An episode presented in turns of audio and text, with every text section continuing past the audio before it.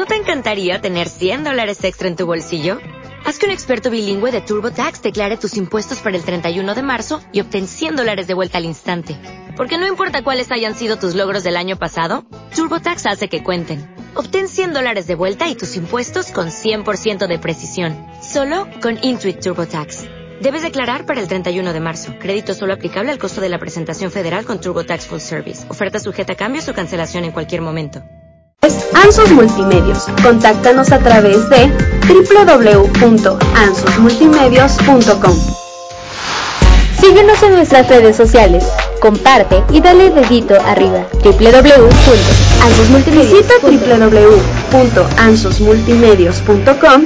Y navega a través de los diferentes contenidos de interés que tenemos para ti. Dale me encorazona, comenta y comparte.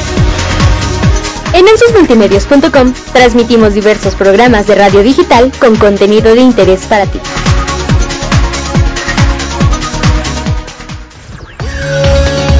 Nos puedes ver y leer, pero también nos puedes escuchar a través de www.ansosmultimedios.com. Búscanos.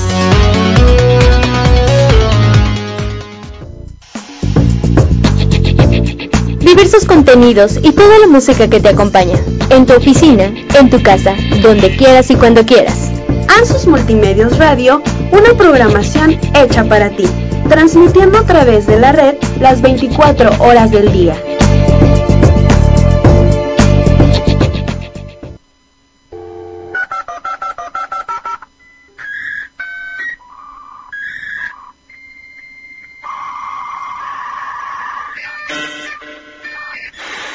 En este tiempo de tanta tecnología, todos estamos enredados. Comenzamos.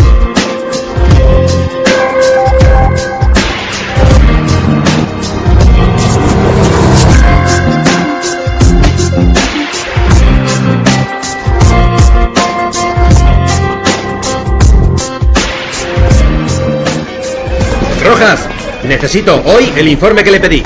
Eso está hecho, campeón. Rojas, campeón no, ¿eh? Hay gente que no tiene los límites claros. Respetar los límites de velocidad podría evitar uno de cada cuatro accidentes de tráfico. Si eres atropellado a 60 kilómetros por hora, tus posibilidades de sobrevivir son prácticamente nulas. Controla tu velocidad también en la ciudad, porque hay límites que no se pueden rebasar. Dirección General de Tráfico, Ministerio del Interior, Gobierno de España.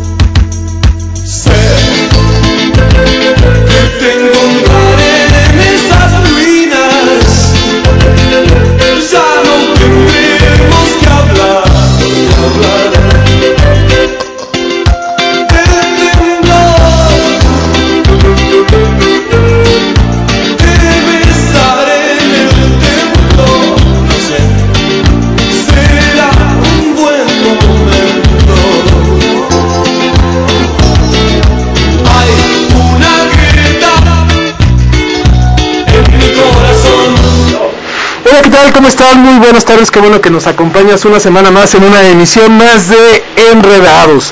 Pues nada, hoy todo el mundo habla francés, ¿no, mi Richard? Bonjour, monsieur. Oye, pero déjame decirte que Monsieur Ginac se, se portó a la altura, ¿eh? Uf, guau. No, ya. Cada segundo de la desvelada lo valió. No, hombre, ahorita todo el mundo locura en las redes sociales. Ya vamos a ser campeones del mundo. Pero los que no sepan que estamos hablando, México 4, Francia 1 en las Olimpiadas. Pero fue a las 3 de la mañana, ¿no, Richard? Pues no, fíjate que en la Olimpiada del 60, 68 Francia 4, México 1. Entonces, bueno, no siempre. Muy bien. Claro. Bueno, pues hoy tenemos para variar un programa muy especial, como se los comentábamos la semana pasada, vamos a hablar de un tema que nosotros insistimos mucho porque vivimos en una zona perdón los cacahuates en una zona sísmica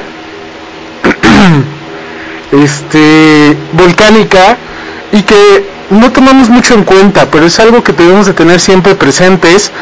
Y bueno cómo saber si estamos en un lugar seguro cómo saber eh, qué cuidados debemos de tener ya todo el mundo ve un bache y piensa que es un socavón.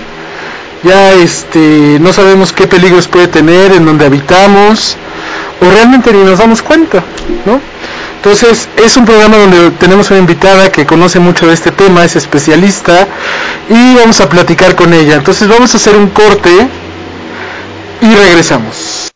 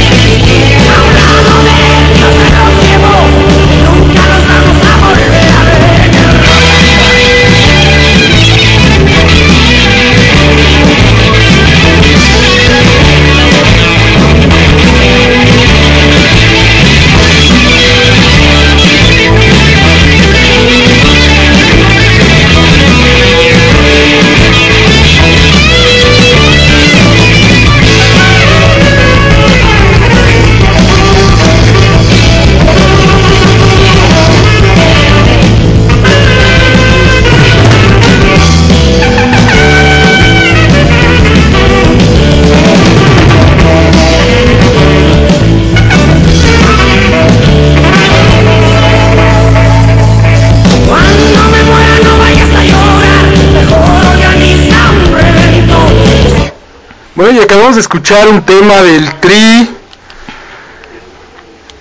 Hasta que el cuerpo aguante. una canción que habla del sismo del 85. Aquellos tiempos donde la banda apenas empezaba. Y bueno, pues eh, hoy no sabes dónde se metió Steph. ¿Esther o Esther? Esther. Anda en clase. Anda en clase, hombre. Extraño aquí este su participación. Hora Me, si- me siento raro de que no me han regañado. Sí. Entonces, Se siente otro ambiente de se siente otro ambiente, se siente esa paz, esa... Bravo, amigo, claro, Hombre, hasta, Javi se está riendo, está de buenas hoy. La extrañamos, Steph, allá apúrate y ven a cabina. Muy bien, eh, bueno, pues hablábamos de este tema y tenemos una invitada que es especialista en este tema. Ingrid, ¿cómo estás? Muy bien, muchas gracias. Pues sí, mira, aquí estamos para eh, hacerles la invitación, para hacerles algunos conocimientos a la población en general acerca del tema de emergencias y específicamente el tema de sismos. De sismos. Así ¿Qué, es. qué, qué estudiabas? Me platicabas porque la verdad es que yo me quedé muy sorprendido. Sí, la licenciatura se llama Licenciatura en Seguridad de Poblaciones ante Desastres y también soy técnico en urgencias médicas. Actualmente soy voluntaria en la Cruz Roja. En la Cruz Roja, muy bien. Oye, eh, esta, me decías que esta licenciatura la estudiaste en Chiapas. En Chiapas. Y ¿Por qué en es- Chiapas? Porque ahí es la única universidad que la tiene y Ajá. aparte de que la modalidad está online. Ok. Sí, antes de que todo fuera online, yo ya la había estudiado online. Ah, ok. Así O es. sea, ahí sigue vigente. Sí, sí, sí, claro, sigue vigente. ¿Y por qué? O sea, sí, sí me llama la atención que exista esta licenciatura y sobre todo que exista en Chiapas. ¿Hay muchos desastres en Chiapas? Pues es que en Chiapas está la Escuela de Protección Civil, hay una universidad de Ah. Protección Civil y de hecho la verdad es que el sistema que tienen es muy bueno en Chiapas, entonces yo creo que por eso lo implementaron en ese estado. Ok. Así es. Muy bien. Oye, pues tú en tu vivencia en, en general, ¿cómo captas a la población en Puebla? ¿Estamos preparados para un sismo? ¿Estamos conscientes que, vivimos en una zon- zona sísmica volcánica? La verdad es que no, no estamos nada conscientes. eh, lamentablemente hacemos las cosas hasta que nos pasa algo, empezamos a implementar como cosas, pero antes no tenemos como una cultura de prevención, ni como personas, ni como familias, a veces ni como empresas. Digo, a veces las autoridades a las empresas las obligan a que, a que cumplan ciertos protocolos en materia de protección civil, en materia de capacitación, pero a veces ni siquiera las mismas empresas están comprometidas realmente con este tema tan importante. Fíjate que una vez, creo que lo platiqué al aire, le preguntaba al encargado de seguridad de una empresa importante en Puebla, y le decía, oye, eh, ¿ya viste que el Popo está muy activo? Sí, caray. ¿Y, ya tienes algún plan? Pues esperemos que no pase nada. Me quedé, me quedé así de, espérate, eres el encargado de seguridad. Sí, ¿no? Y estás esperando a que no pase, o sea... Claro, y tú platicas con las personas y le dices, oye, ¿qué pasaría o qué harías? ¿Tienes algún plan si, si mañana a las 7 de la mañana tiembla de 8 grados, por ejemplo? Y la mayoría te responde, pues espero en Dios que no pase. Sí, claro. O sea, y de verdad que es, es, es para asustarse. Sí, la verdad es que, digo, conozco a muy pocas personas que realmente tengan como un plan familiar de emergencia, que se ha hablado muchísimo acerca de ese tema. Se habla muchísimo a nivel municipio, en protección civil del municipio lo tienen muy bien implementado y tienen mucha información para que las familias lo hagan.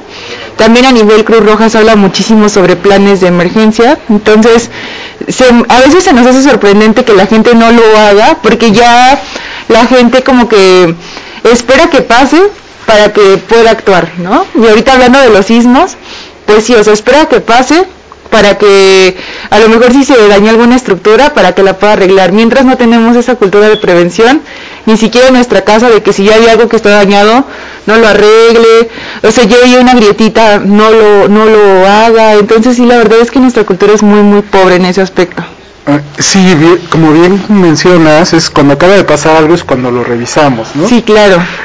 Yo creo que puede estar muy mezclado en que tenemos un, poca cultura de prevención, pero también es el que a lo mejor estamos todos los días en casa, que a lo mejor ver una rajadura, un, un vidrio estrellado, un vidrio roto, se nos, se nos hace habitual.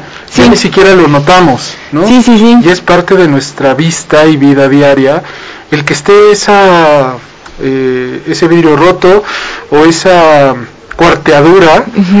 Y, y no le prestamos atención, ¿no? Ahora, ¿cómo detectar o cómo revisar la casa? Porque a lo mejor muchos no sabemos de, ok, voy a revisar mi casa, ¿no? Ahorita estoy escuchando el programa y voy a revisar mi casa, pero ¿qué voy a revisar? Claro. Bueno, para revisar un inmueble, la verdad es que tenemos que regresar como a quien lo hizo, cuánto tiene de, de antigüedad ese inmueble, si lo hizo un arquitecto, si el arquitecto aún vive y nos puede dar los planos, porque a veces en Puebla tenemos muchísimos inmuebles que ya so- que están en el centro histórico. De hecho, en esta colonia ahorita que veníamos, pues vi demasiados inmuebles como muy, muy afectados. Entonces, hay que revisar primero el año en el que, el fue construida nuestro, nuestra casa, ¿no? A ver si no le han hecho algún tipo de modificaciones.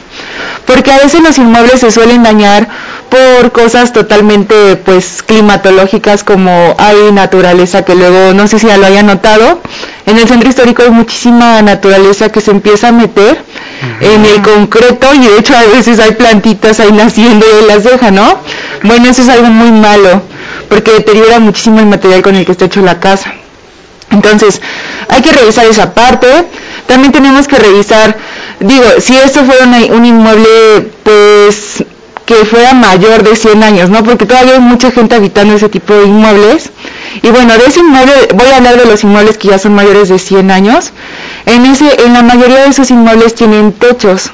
Los techos a, lo- a veces son de adobe o a veces son de algunos otros materiales que, que se empezaron a construir antes de la intervención del concreto. Entonces hay que revisar si no tienen este, alguna viga rota, porque a veces esos inmuebles por lo regular en los techos tienen vigas. Entonces hay que revisar que no tenga alguna viga rota o alguna viga que está polillada, alguna viga que tenga humedad, porque a veces empe- empezamos a ver en el techo, en inmuebles ya viejitos, empezamos a ver en el techo alguna manchita de humedad y la ignoramos, ¿no? Y de repente ya se colapsó todo el techo, o vemos alguna filtración en nuestra casa y no la, no la, no le ponemos atención y de repente pues esas, esas pequeñas filtraciones en inmuebles antiguos pueden hacer muchísimo daño. ¿Ok?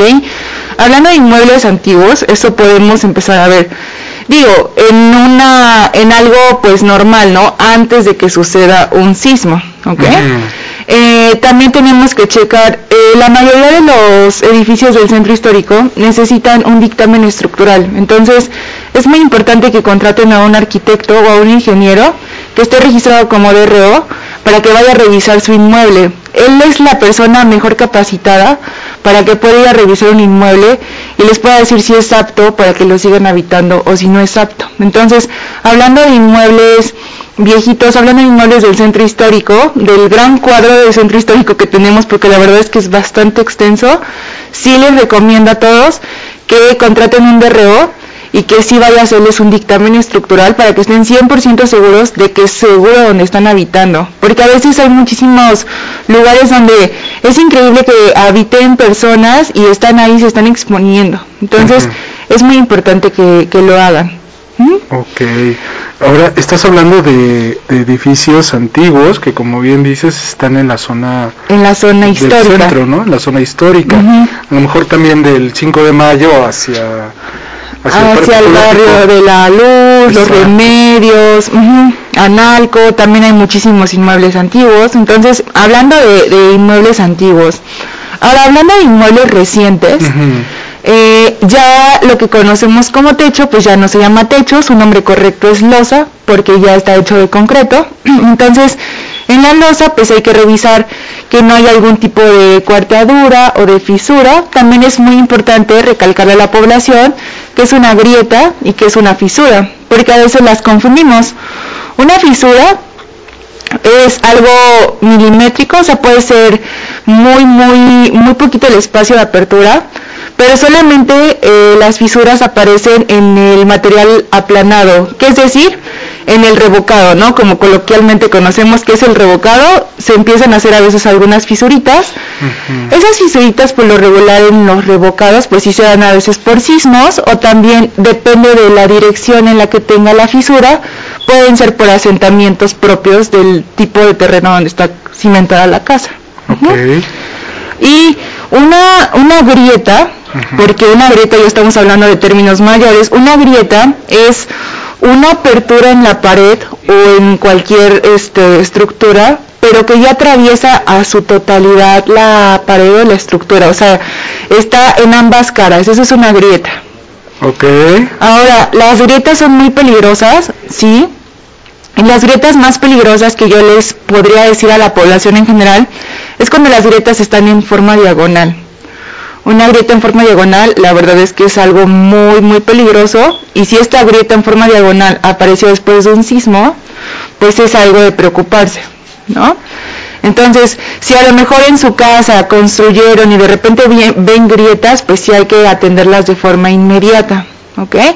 Ahora, hablando de, de casas pues recientes, porque a veces vemos información en internet, me ha tocado ver mucha información en internet donde dicen que el triángulo de la vida, que te pegues en una puerta, no sé si a lo mejor tú lo has visto. Sí, sí, claro. Y luego hasta luego me ando enojando con mi familia o no, con mis amigos porque lo ven en internet y me dicen si es cierto. Y yo, ¿cómo crees? No, no es cierto, ¿no? Porque esa información viene de Estados Unidos, donde las casas obviamente son otro tipo de estructura, Totalmente. otro tipo de cultura, Sí.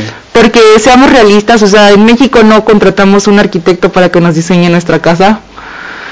No, normalmente es el tío, el, el compadre, el, el albañil que construyó la ampliación del compadre. Exacto, entonces que a lo mejor no tenemos los planos originales normalmente. y me ha tocado ver muchas casas donde eh, encima de un cuarto, otro cuarto, otro cuarto, otro cuarto, otro cuarto y no estamos viendo la carga que le estamos metiendo a los cimientos, ¿no? Entonces eso sí es, es muy de, de pensarse y los invito la verdad a que por favor no lo hagamos y si lo hagamos y si lo hacemos pues sí contratemos un arquitecto o un ingeniero para que revise esa construcción porque sí eso es muy muy peligroso. Entonces es muy importante que pues las personas no vean eh, esta información de lo que estábamos hablando del triángulo de la vida. En México no aplica no aplica en absoluto porque las construcciones no están hechas de forma segura o de forma similar a la de Estados Unidos, ¿no? Que decían que te pusieras en una puerta y que de repente pues todo se iba a caer en diagonal y que tú te vas a quedar ahí. Pues eso desafortunadamente y lamento decirles a todos que no es cierto, porque todas las construcciones, bueno en México la verdad es que son de chile de molido dulce, entonces no son iguales o los materiales empleados nunca van a ser iguales. Entonces, esa información pues sí lamentablemente es falsa. Y lo que les podría decir para que para que tengan un buen mantenimiento de casas recientes es que si ven algún tipo de fisura, pues revisen si realmente es una fisura o es una grieta. Y si es una grieta, pues hay que atenderla de forma inmediata. O sea, que le hablen a un arquitecto, a un ingeniero, para que vean de qué forma van a poder resolver esa grieta. Ok, a ver, vamos a hacer un- un- una pausa y vamos a ir un poquito más despacio. Estoy en mi casa, eh, me llama la atención todo lo que estás diciendo y dices, voy a revisar mi casa, ¿no?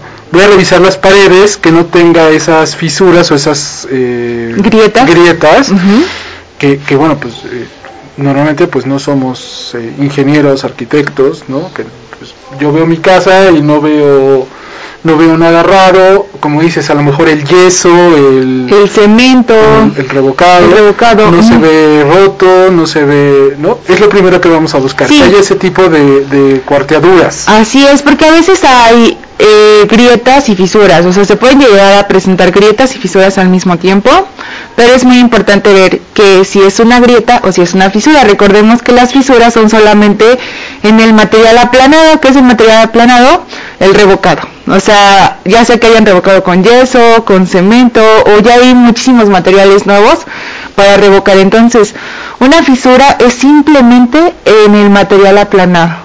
Ok, ok.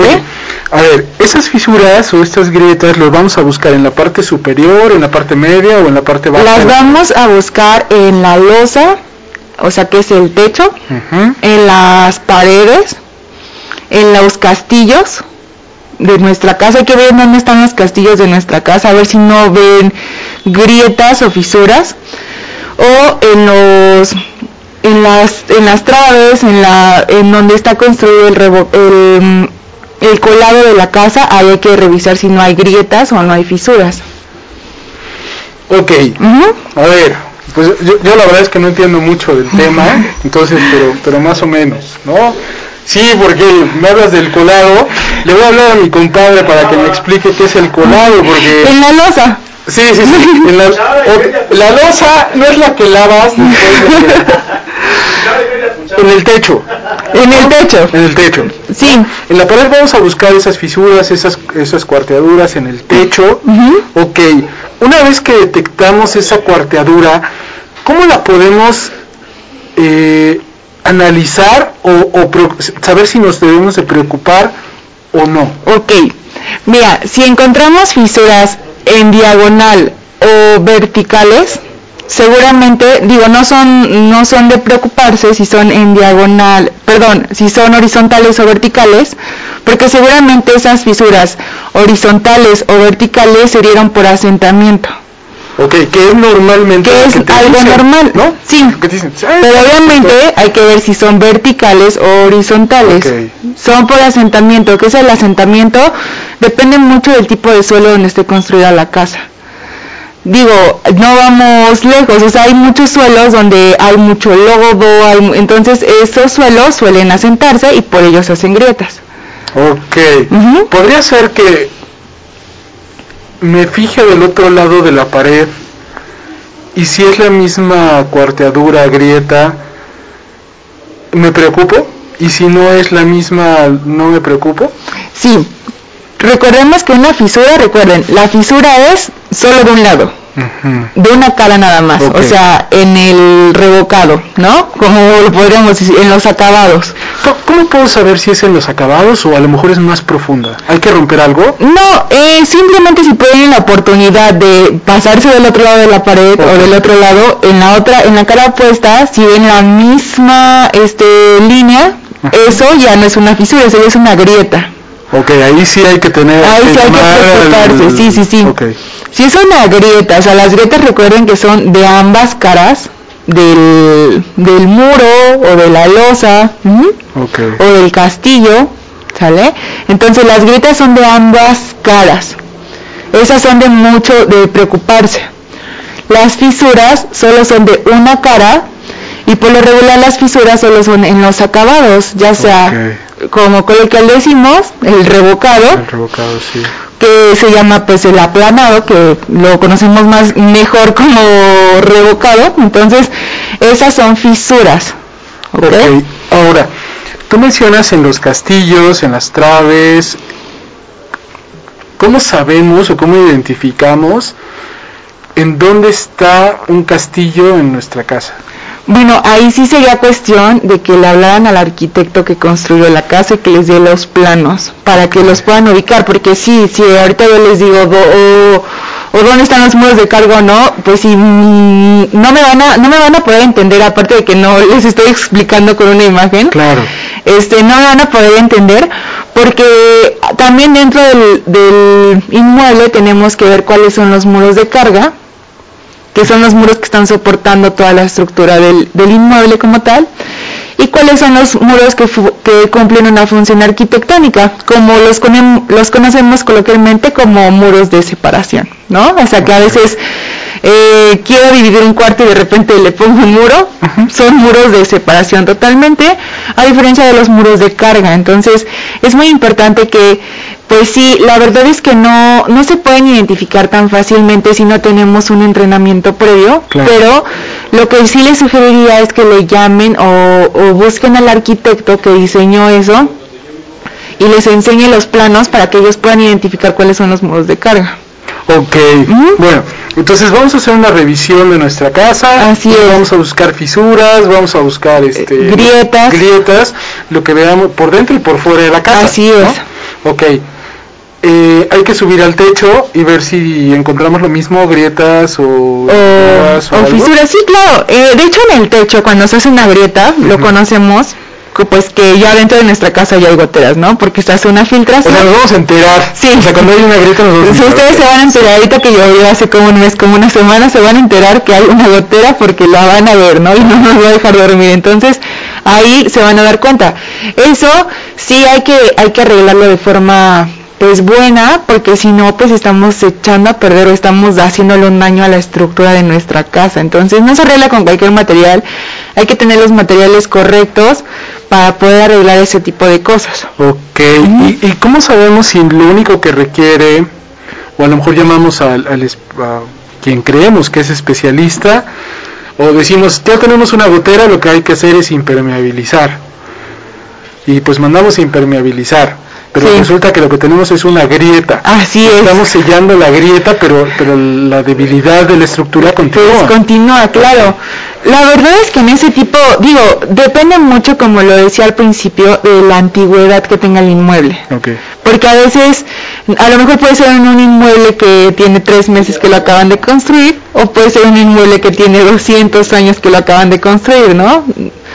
Se- digo, es muchísima la magnitud de tiempo, entonces A lo mejor si fueran uno que está en el centro histórico, en algún barrio, o sea, que saben que son inmuebles que ya tienen más de 100 años, sí les recomiendo totalmente que sí le hablen a un DRO para que le revise la casa, porque a veces eh, decimos, ah, pues échale cemento, ¿no? O échale este, cualquier cosa y a lo mejor si esa estructura ya está demasiado debilitada, la lluvia también puede ser un factor para que se pueda colapsar el inmueble.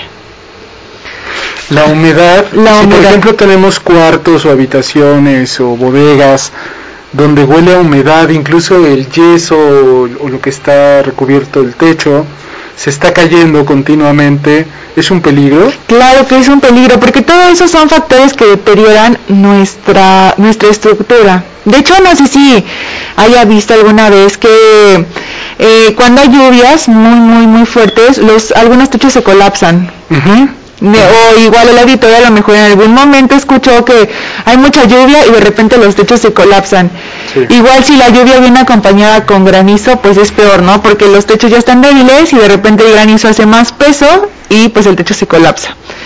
Entonces es muy importante pues que si, si sé que el inmueble donde estoy ya tiene una antigüedad considerable y también presenta grietas el techo, pues sí le, le hablemos a un DRO para que revise y nos dé la mejor solución, porque a lo mejor está le echando cemento, yeso, cal, resina, cosas así, no van a ser las mejores soluciones. Si ya estoy hablando de una estructura antigua.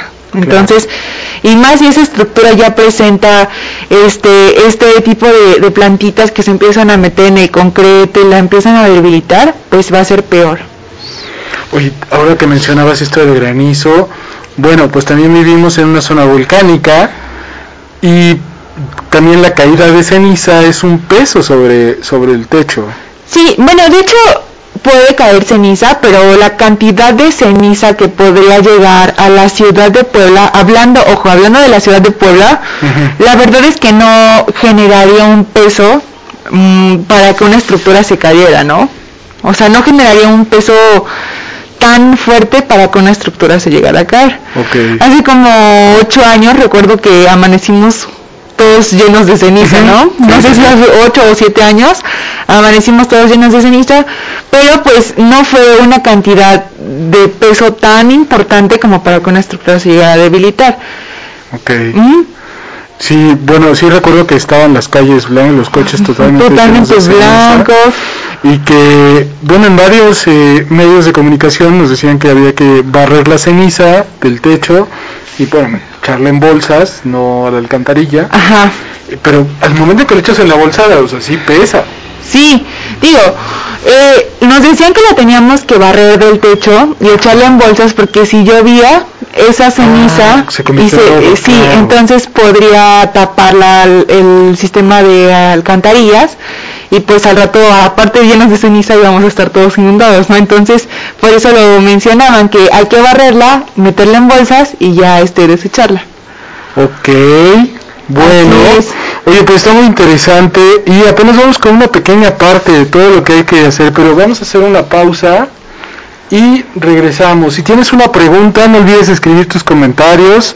Estamos transmitiendo en vivo por ansusmultimedios.com y a través de live, a través de Facebook. Regresamos.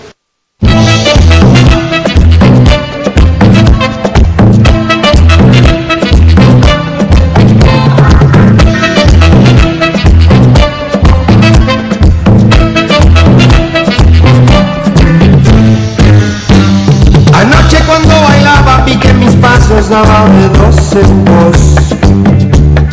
Era que estaba temblando y con tanta bulla ni se notó.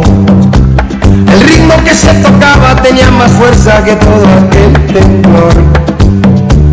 Y nadie quiso salirse para dejar ese pachangón. ¿Dónde te agarró el temblor? En medio de la cocina. ¿Dónde te agarró el temblor? Bailando con Catalina. ¿Dónde te agarró el temblor? En casa de la vecina. ¿Dónde te agarró el temblor? muy cerquita del pulmón.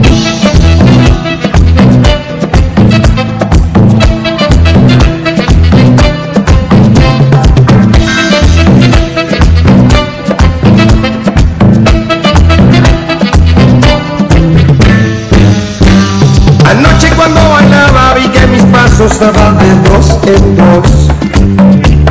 Era que estaba temblando y con tanta bulla ni se notó.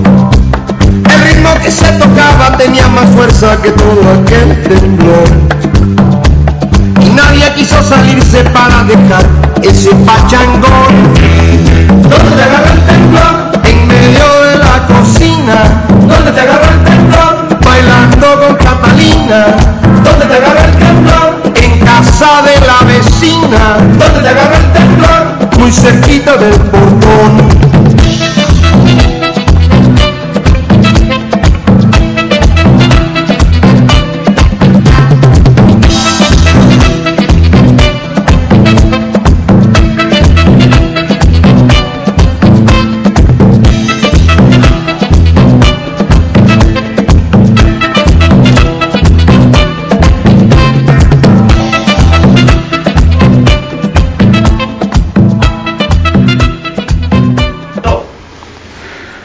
Bueno, pues ya estamos de regreso con este tema y la verdad es que sí, pues es muy importante el, el revisar las, las estructuras, no porque sean nuevas, quiere decir que estamos seguros. Recordemos en el sismo del 2017 cuántos edificios nuevos y en zonas pues así de alta Exclusivas. plusvalía, así exclusivas, tuvieron que ser evacuados y llevan creo que hay algunos que todavía hasta la fecha siguen vacíos. Sí, de hecho, aún no nos reponemos de ese sismo. O sea, aún hay personas que no tienen casa, que siguen viviendo en albergues, que perdieron todo su patrimonio. O sea, aún hay familias que no se reponen de ese sismo del 2017. Ok. Bueno, si todavía vive el 85, Sí. en Ciudad de México, creo que esas, esas zonas de albergue se hicieron ya colonias y ellos mismos empezaron a construir. Así es, entonces la verdad es que hablar de sismos en México es hablar de cosas que pues que sí nos duelen, ¿no? Como sociedad, que nos duelen y que nos dan como una esperanza, porque yo cuando estaba en un centro de acopio dentro de Cruz Roja, la verdad es que ves como todos los mexicanos, hasta lo más poquito que tengan, lo van a dejar. Entonces, digo, hablar de sismos nos duele mucho, pero aparte sí te da como una esperanza como mexicano, porque la verdad es que toda la gente se apoya, lo vimos en el 2017, pero pues sí es un tema que, que no lo queremos tocar porque muchas personas, a veces los voy a capacitar, y hablo de sismos y huyen, ¿no? O, o creen la, o tienen como la creencia de que si hablamos de sismos o hacemos un simulacro, va a pasar. Ah, claro. Como, Ok, como sí. pasó en el último sismo del 2017. Entonces, lamentablemente, pues sí huyen de esos temas y son temas que tenemos que enfrentar como sociedad porque decimos, como hace rato lo mencionabas, ¿no? De que, oye, ¿y qué pasa si mañana tiembla a las 7 de la mañana? Ojalá que no pase, ¿no? Pero pues el ojalá nunca va a existir. Claro. Entonces sí tenemos que estar preparados como sociedad para poder afrontarlos. Porque sí, o sea, de hecho también hay, hay muchas cosas, igual aquí aprovecho el espacio para decirles que todas las cadenas de WhatsApp y cosas de que mañana a las 8 de la mañana va a temblar y te lo estoy diciendo hoy a las 7 de la noche, pues no es cierto, ¿no? Ningún sismo se puede prevenir, a menos que sea con una... Con un Predecir. sistema- predecir, perdón. Prevenir, sí. Perdón, se puede prevenir que no, que, que el, la- el riesgo que podamos tener, ¿no? Como sociedad. Pero solamente se puede con un sistema de alertamiento sísmico y el sistema de alertamiento sísmico se llega a botar de 45 a 60 segundos antes. Entonces, es más, estamos hablando ahorita y no sé si en 10 minutos o en 5 minutos vaya a temblar. Entonces, es algo que, que tenemos que tener muy en cuenta y que pues no caigamos en, en esas cosas de cadenas, de publicaciones y así. O sea, todo el tiempo, todo el tiempo están existiendo sismos, ¿no? Pero pues es, es importante saber pues la magnitud y la intensidad de estos sismos para ver cómo nos pueden pegar, ¿no? Afortunadamente tenemos un sistema de alertamiento y pues gracias a ese sistema de alertamiento, si estamos en un inmueble que cuente con un sistema de alertamiento, pues podemos salir. Y la mayoría de inmuebles ya lo tienen. O de plazas comerciales. Como bien lo dices, ¿no? Tenemos el sistema de alertamiento, pero si estás en un, en un lugar donde, donde sabes qué hacer y sabes qué hacer además y hay indicaciones hacia dónde puedes ir, Así es. pues lo más, lo más seguro es que estés seguro. Claro. Pero, hombre, cuando hay eh, simulacros no participamos. Sí, la verdad es que ese es un tema que también este duele un poquito porque cuando se hacen capacitaciones, cuando se va a capacitar al personal, pues sí, o sea, cuando hay un, un simulacro están riéndose, se están jugando, ¿no? Una vez me tocó y la verdad eso lo platico con mucha risa, pero pues en el fondo sí me duele mucho porque estaba yo en una universidad y los chavos de la universidad estaba el simulacro y ponían así la canción de terremoto, ¿no? De, de Daddy Yankee, ¿no? Entonces digo, ¿a- ¿hasta qué punto lo puedes tomar de risa? Y cuando pasa verdaderamente, también he estado trabajando mucho tiempo en una universidad en donde se implementaron planes de contingencia, este, y al principio me costó mucho trabajo con los chavos, ¿no? Que son, que van saliendo de la adolescencia y entrando a la edad adulta, que pues no te hacen caso, que están riéndose, y me contaron y me mostraron videos cuando pasó lo del 2017 y pues habían así 50 desmayados, ¿no? O sea, como que eso los marcó mucho y ya cuando yo llegué, pues como que agarraron más la onda, ¿no? De qué es lo que se tenía que hacer y qué no. Digo, hablando de adultos jóvenes y hablando ya de adultos entre 25 y 40, 50 años, realmente es imposible hablar con ellos, ¿no? O hacerles entender que es algo que es por su seguridad y que es algo totalmente, pues, si no le pones atención en ese momento, no va a haber otra ocasión, o si hay otra ocasión, pues va a ser en el siguiente simulacro o desafortunadamente va a ser en un sismo o en una situación de emergencia. Claro. Oye, bueno, estábamos revisando y nos quedamos en que estamos revisando las paredes, íbamos a revisar nuestro, nuestra casa por dentro, por fuera, eh, conseguir los planos si es que es posible, muchas Así veces es. rentas y si pides los planos pues te dicen como para qué los pides, si es que los hay, porque en muchos casos pues no los No hay, existen. no existen, claro. Eh, bueno, ya revisamos nuestra casa, no encontramos fisuras, ¿qué más tenemos que revisar? Sí, recuerden, hay que buscar fisuras, que son las que solo de una cara, hay que buscar grietas, que son las que nos preocupan, que son de ambas caras, y las que nos preocupan muchísimo son las grietas que están en diagonal o en X. Ok. Entonces esas grietas, si notamos alguna grieta después de un sismo en diagonal o en X, pues ese inmueble no es seguro, ¿no? Entonces no podemos ingresar al inmueble hasta que vaya eh, el arquitecto o contratemos a un DRO que vaya a inspeccionar el inmueble. Bueno, estás hablando en este caso después de un sismo. Así pero, es. Pero por ejemplo, si me acabo de mudar, si no tengo mucho tiempo, a lo mejor me mudé hace un año, hace dos años, y bueno, pues apenas estoy escuchando el programa y voy a revisar que todo esté bien, que no Sí. haya esto. ¿Qué más tengo que revisar? Hay que checar si no tienen humedad. Hace rato hablábamos de la humedad y de las filtraciones. Recuerden, la humedad es cuando hay una manchita en la pared o en el techo o en la losa. Entonces esa es la humedad. Hay que, hay que tratarla luego, luego, porque la verdad es que la humedad es un factor que pues puede intervenir de forma negativa en, en la estructura del inmueble. Una filtración peor puede intervenir de forma muy negativa en la, en la estructura del inmueble. Hay que revisar si no hay fisuras, si no hay grietas. Digo, si se acaban de mudar, pues seguramente todo lo resanaron muy bien, ¿no? Pero si es una grieta, tarde o temprano va a salir, va a salir a la luz. Todo sale y las grietas también. Entonces, va a salir a la luz. Pero pues sí hay que checar muy bien esa parte y si a lo mejor nos acabamos de mudar y compramos una casa nueva, sí tienen todo el derecho de pedir los planos del inmueble para que sepan dónde están sus muros de carga, dónde están sus castillos, dónde están sus columnas, si fue un inmueble más grande.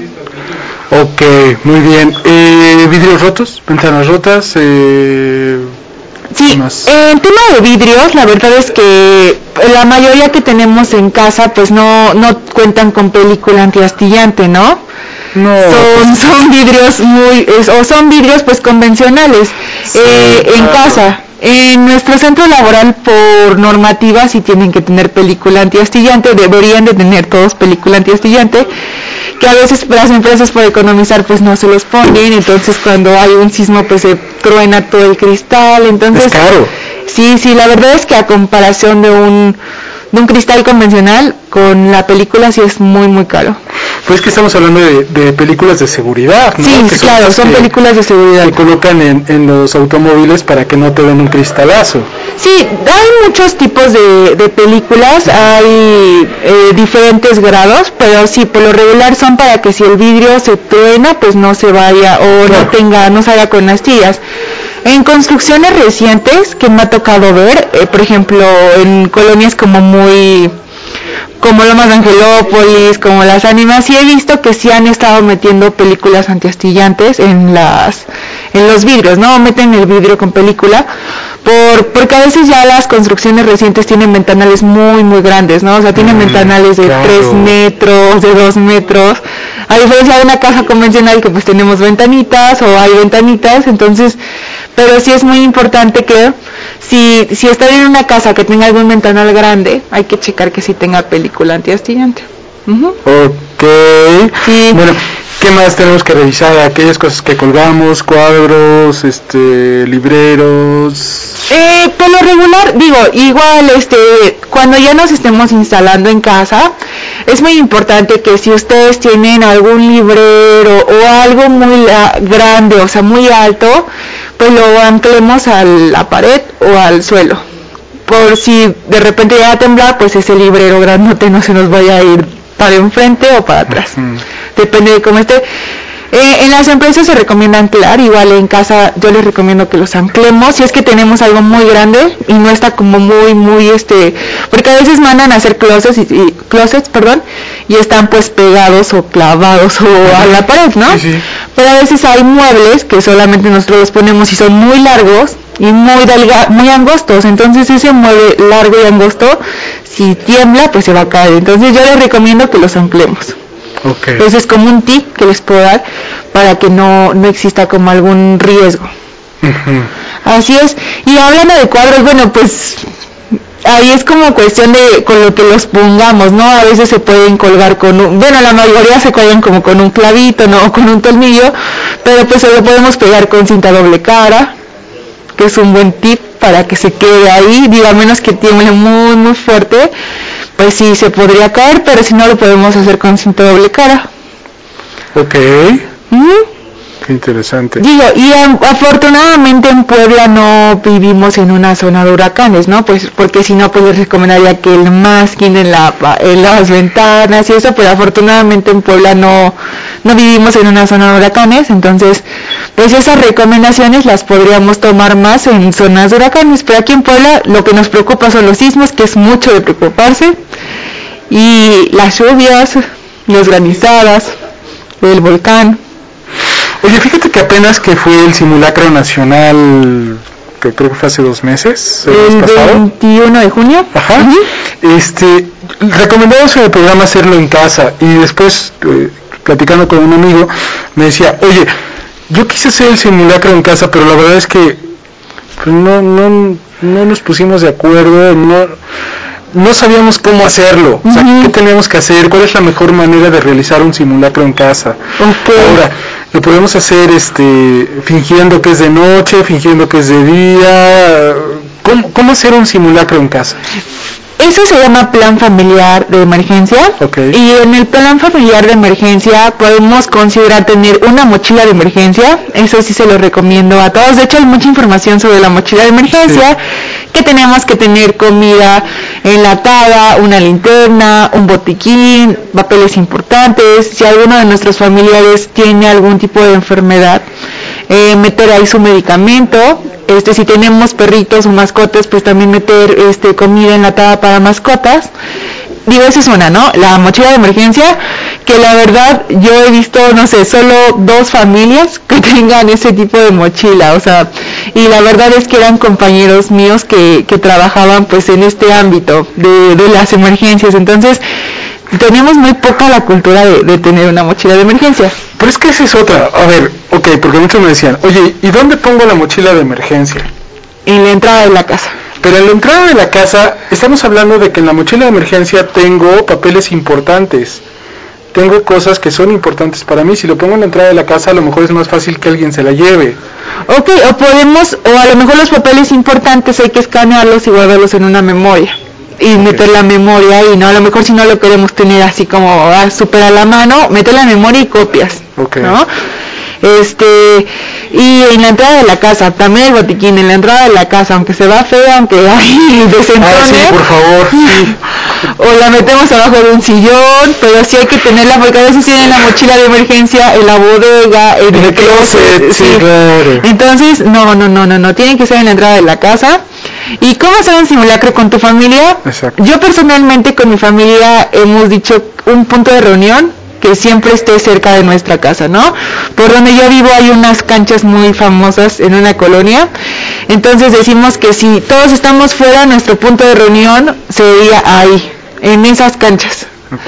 Y desde que estoy en esta parte de las emergencias siempre he dicho, si pasa algo, ahí los veo, ¿no? Porque a veces nos quedamos sin WhatsApp, a veces nos, ah, digo, a veces nos quedamos sin red, ¿no? Bueno, Digo, normalmente, ¿no? En el 2017 eso pasó. Sí, nos quedamos sin- colapsadas, no Sí. había datos, el celular no funcionaba. Y digo, de- nuestra familia puede actuar de muchísimas maneras. De- a veces hay familiares que se ponen muy nerviosos, a veces no les importa ni lo sienten. Yo personalmente no, casi no percibo los sismos, qué bueno. Este, pero sí hay que tener un punto de reunión con nuestra familia fuera de nuestra casa, ¿ok? Ahora, si el sismo fuera no sé, a las 3 de la mañana que todos estamos durmiendo, pues sí hay que ver también el punto de reunión dentro de la casa, ¿no? Si tenemos un patio, pues hay que salir al patio. Obviamente que en el patio pues no hay estructuras que se puedan colapsar y que puedan caer encima de nosotros. O salir a la calle. Igual si salimos a la calle es muy importante poner a una persona que nos esté abanderando, porque cuando tiembla y vamos en el coche, lo correcto sería pararnos, detenernos. Pues que en el coche no lo sientes.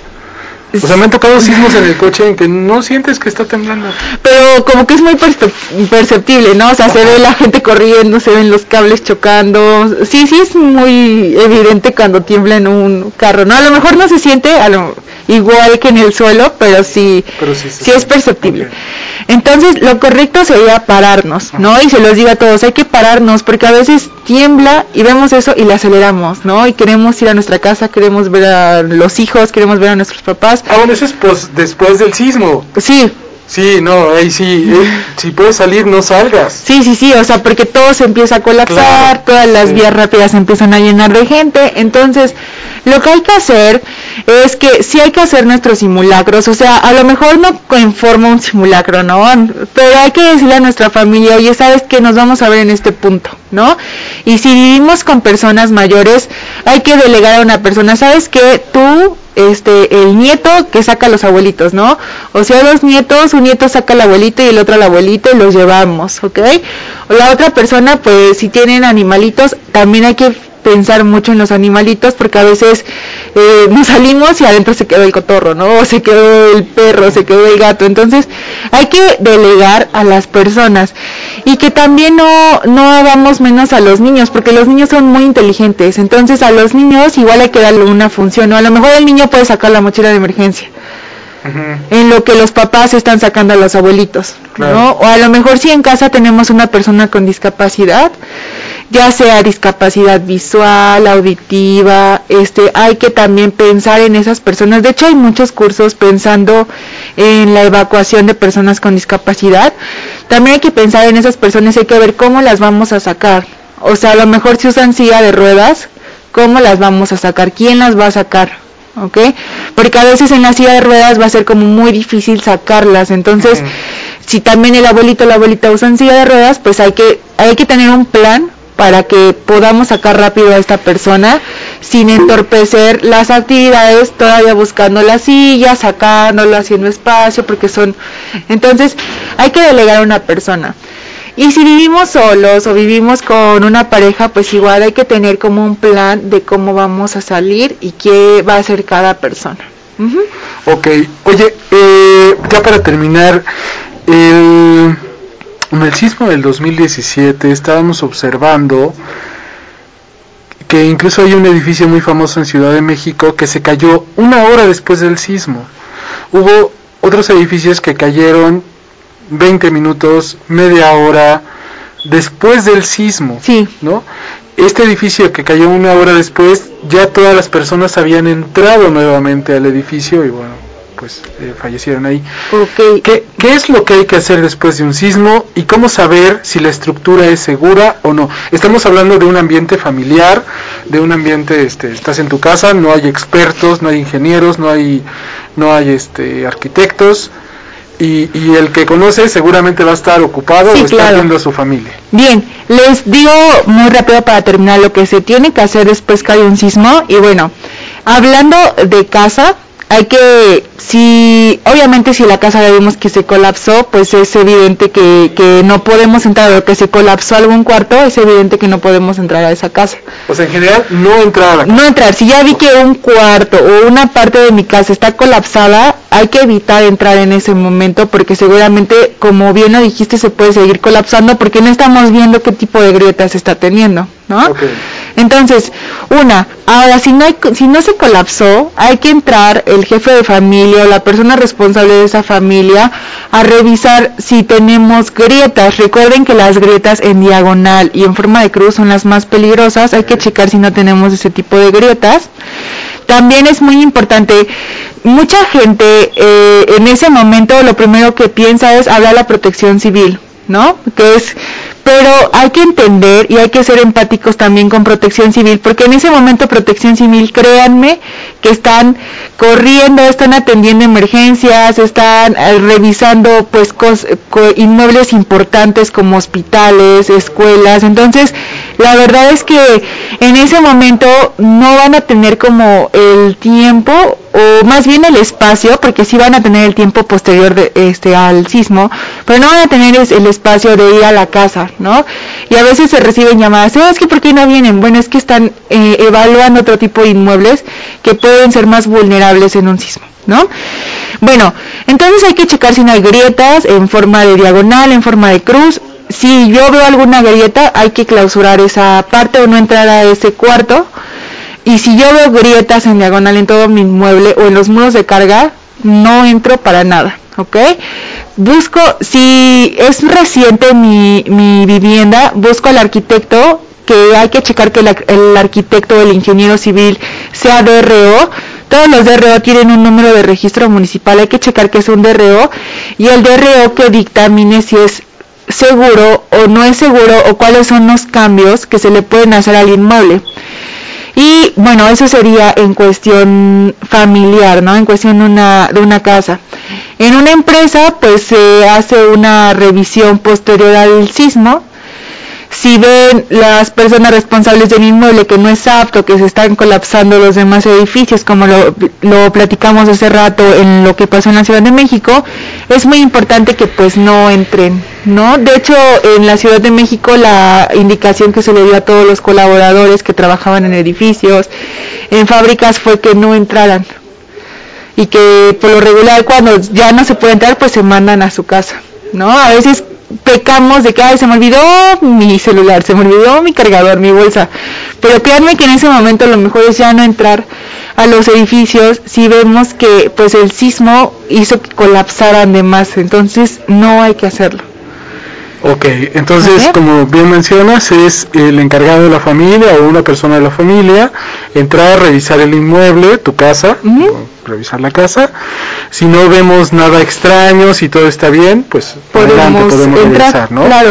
Si vemos algo raro, pues podemos tomar las precauciones o a lo mejor esperar y llamar a lo mejor a algún conocido que pueda revisarlo. Si vemos que es un daño que puede resultar algo fuerte, pues mejor no entrar. Exactamente. Y, y esperar a que alguna persona, como bien mencionas, certificada o alguien que nos pueda ayudar a, A determinar revisar. si eso requiere un arreglo mayor o es seguro entrar, ¿no? Porque a lo mejor nos ponemos en peligro más. Sí, sobre todo hay que checar, eh, hago mucho énfasis en las grietas y en las fisuras, porque a veces las fisuras solo son, recuerden que las fisuras son- no son en acabados, y hay algunos techos que tienen un material que es yeso, entonces ese yeso la verdad es que cuando hay un sismo es muy escandaloso, o sea, se, se, se desborona muy fácil y solamente se cayó pues el yeso, ¿no? No hay daño en la losa, no hay ningún daño, pero así como que la gente se asusta muchísimo con eso. Es válido asustarnos porque no conocemos del tema, pero hay que checar si es una fisura o es una grieta, hay que revisar si está de los dos lados. Si está de los dos lados, hay que asustarnos y a lo mejor solamente es en el material, podemos botar tantito material, checar si hay si hay la grieta que atraviese, si es así, pues no hay que entrar a nuestro inmueble o hay que evitar estar ahí. Si no es que si no es que es así, o sea, si nada más es el material, pues lo dejamos y se puede restaurar sin ningún problema. Pero hay que checar si son fisuras o son grietas. Ok, ante todo eh, el personal calificado. Así ¿no? es. Muy bien. Entonces, eh, ¿hay alguna...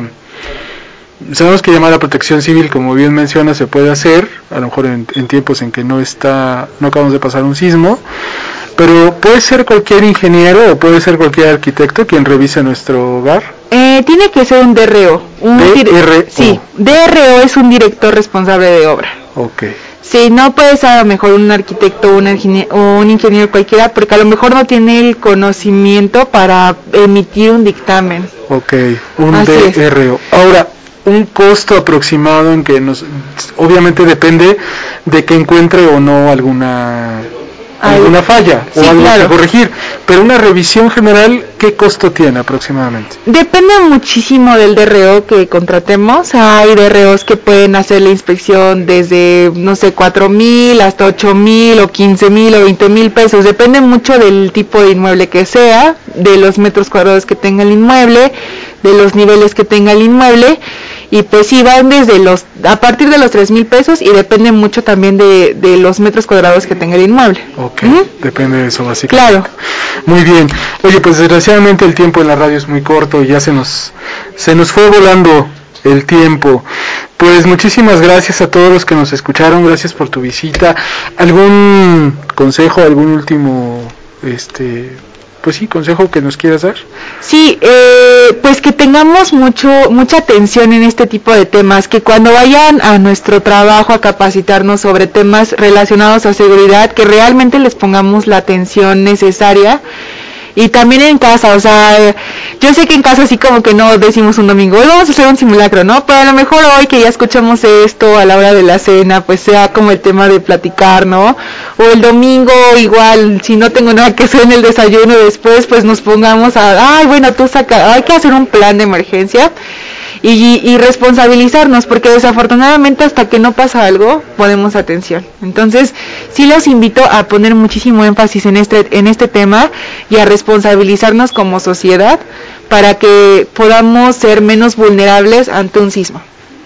Oye, pues muy bien, muchísimas gracias. No, gracias a ustedes por la invitación. Bueno, y bueno, Steph ya está en cabina, pero no viene a saludar, hombre, qué barbaridad. Este, la próxima semana tenemos un tema, regresamos a los viajes, vamos a viajar. Hola, Hola, adelante. Perdón, una disculpa por no haber estado aquí con la invitada. Yo moría de ganas de conocer este tema. Al rato veré la, la repetición del programa, pero muchas gracias por haber venido. Gracias Muchas por la invitación.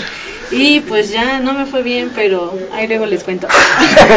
Bueno, nos escuchamos la próxima semana, gracias. Bye.